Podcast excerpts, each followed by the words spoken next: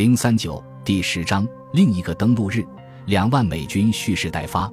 上午六点前，当企业号上的航空大队指挥官，绰号“杀手”的比尔·凯恩来到空中协调员的站位上，为当天的袭击提供掩护时，新型发动机在色班岛上空发出了低沉的轰鸣。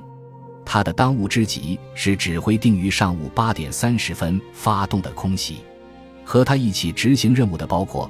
十二架地狱猫负责在登陆部队上空进行战斗空中巡逻，八架复仇者负责使东条英机的潜艇保持一定距离。凯恩打量着下方的舰队，这支舰队包括载有三个士兵力的运输队，规模不逊于日德兰海战的战列舰，以及特纳手下的大批两栖登陆车。登陆车从吊艇柱上被放下之后，来到集结区汇合。他心里清楚。当天的任务不会很快结束。当他飞越运输区上空时，空中的爆炸声接连不断。在特纳的进攻部队中，一些炮手由于精神紧张，将炮弹打进了凯恩的航程之内。其中一枚炮弹距离很近，爆炸后的弹片雨点般砸向他的整流罩。在遭到友军炮火误伤后，他的发动机开始冒烟，飞机向海面盘旋而下。但凯恩设法让机头向上进行水上迫降，他很快被搭救上来，返回企业号航母。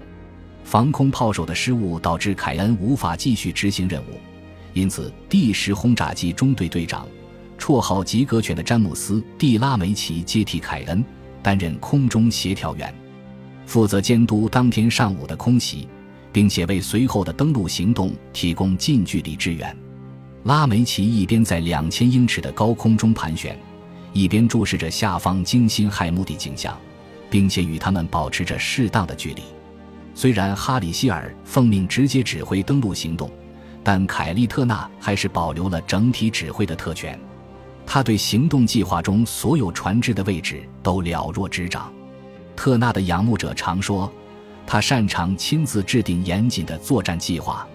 无论是在华盛顿还是在海军主楼，他曾经在高层负责制定战略，但进攻色班岛使他转向了战术方面。为了拟定作战计划，特纳倾尽全力，这些都在他脑子里。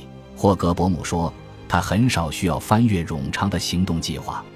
登陆日当天，当部队和舰船前往各自站位时，特纳会亲自监督部队的实际部署和舰船的实际位置。他决意要迎接登陆日的到来，要迎接开战时刻的到来，而剩下的就是海军陆战队的事情了。将近六点时，特纳下达命令，登陆部队开始登陆。在他看来，下达这一命令是他的职责所在。随着他一声令下，集结区的各色人等纷纷行动起来。坦克登陆舰的船首吊门被放下，舰内的两栖登陆车缓缓向前驶出。船坞登陆舰的船尾门也被打开，卸空舰上的中型登陆艇，在中型登陆艇的井型甲板上，紧密排列着大批装甲登陆车。这些登陆车滑下吊门，进入大海，在颠簸了一两下之后，开始平稳地在海面上行驶。在来到各自海滩的出发线后，他们分别向控制官报道，然后原地待命，不参加任何一波进攻。当两栖登陆车靠近运输舰后，有人在一侧垂下吊货网，海军陆战队员们开始向上攀爬。在主机截区以北，另一队运输舰正在海上绕圈，舰上的两个团分别来自两个海军陆战师，他们的任务是发动佯攻，以牵制日军的力量。特纳希望借此将日军困在原地。使其无法从塔拉潘港向南进入查兰卡诺亚的登陆区。六点三十分，在发起进攻时刻的两个小时前，在有牵制部队的运输舰来到塔拉潘港岸边，用起重机将登陆艇吊往海面。数百艘车辆人员登陆艇在集结区列队，然后跟在运输舰近旁，佯装要让海军陆战队第二师第二团。海军陆战队第四师第二十四团和第二十九团的一个营登船，在随后的几分钟里，登陆艇仍然留在运输舰两侧，在吊货网旁起伏不定，接着驶向汇合区。与此同时，烟幕释放艇和控制船靠近假定的出发线，来到各自的站位上。为了布设这一圈套，美军耗费了一个多小时。他们暗自希望这段时间里日军正在岸上观察。在得到控制组指挥官的信号后，这场表演到此结束。登陆艇按照来时的航线返回运输舰旁，随后被吊上甲板。沃森和施密特将军让他们充当海上后备队。七点整，在由海军陆战队第四师辖下两个突击团的坦克登陆艇队伍来到汇合区外，开始卸载两栖登陆车。海军陆战队员们爬下运输舰的吊货网，纷纷进入登陆车。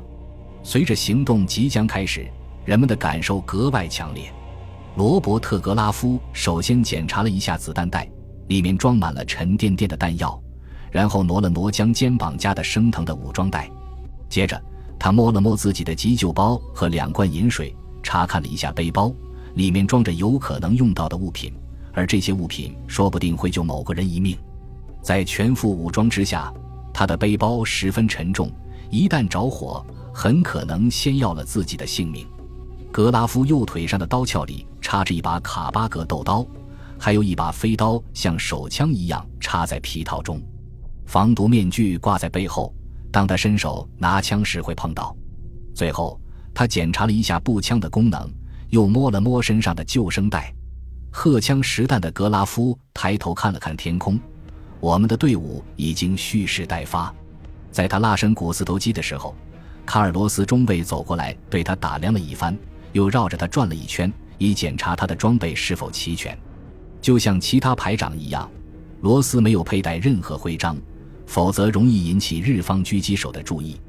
部队目前装备不足，所以罗斯配备的不是 M1 加兰德步枪，而是卡宾枪。罗斯率领手下进入八十四号坦克登陆舰的船舱，找到了分给他们的坦克登陆车。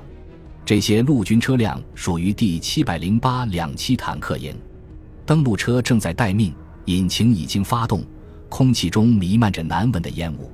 海军陆战队员们纷纷登上车辆，找到自己的位置。他们一边等待，一边侧耳倾听，直到齿轮的呀呀声响起，他们清楚自己即将启程。接着，只听船首吊门咣当一声打开，传送装置将他们推向前方。登陆车向下滑去，离开了吊门。随后。这些坦克登陆车鼻部向下跳入太平洋，舵手立即开足马力向出发线驶去。尽管发动机嘎嘎作响，但登陆车的速度无异于步行。由于两栖登陆车人手短缺，这些陆战队员大都是经过仓促训练的坦克手。该营一百辆坦克登陆车经过匆忙改装，上方加装了圣地亚哥驱逐舰基地多余的钢板。车头和驾驶室的装甲厚零点五英寸，两侧和吊门的装甲厚零点二五英寸。七点整，登陆车载着海军陆战队第二十五团向集结区驶去。十分钟后，再由海军陆战队第二师两个团的数艘坦克登陆舰也放下吊门，卸下船上的短吻鳄。登陆车的驾驶员一边从距离礁岩三千码的出发线向海滩张望。一边在重要的地标上画圆圈，用以指示方向。其中三处尤为显眼：正东方的塔波查峰、左侧岸上的加拉班码头，以及位于绿滩和蓝滩之间的查兰卡诺亚船坞。这个船坞正对着市区和市内许多三角形屋顶的建筑。随着距离越来越近，他们看得越发清楚。这片海滩呈带状，铺满了碎裂的珊瑚。水深十至十五码，滩头的灌木丛高大茂密，高坡上的树林一直延伸到内陆。一条沿海公路和一条窄轨铁路贯通色班岛西岸各镇，包括查兰卡诺亚、加拉班和塔拉潘。绿滩后面的林间空地上有一座简易机场，机场北方矗立着三座高高的无线电塔。沃森将军手下海军陆战队第二师的第六团和第八团将从左侧登陆。该地区位于查兰卡诺亚以北，包括红滩和绿滩。海军陆战队第四师的第二十三团和第二十五团由施密特将军指挥，将在右侧登陆，该地区位于查兰卡诺亚以南，包括蓝滩和黄滩。各团下属的营登陆队分别负责长六百码的海滩，因为这是运送海军陆战营密集部队和海上补给生命线的最佳长度。没有人是绝对安全的。这支部队的最大作战单位是师和团，分别由将军级的指挥官总体支配和调遣。这些将军大都位于橡胶地形模型前，除了登船或检阅，他们很少露面。一个步兵团约有三点三万人。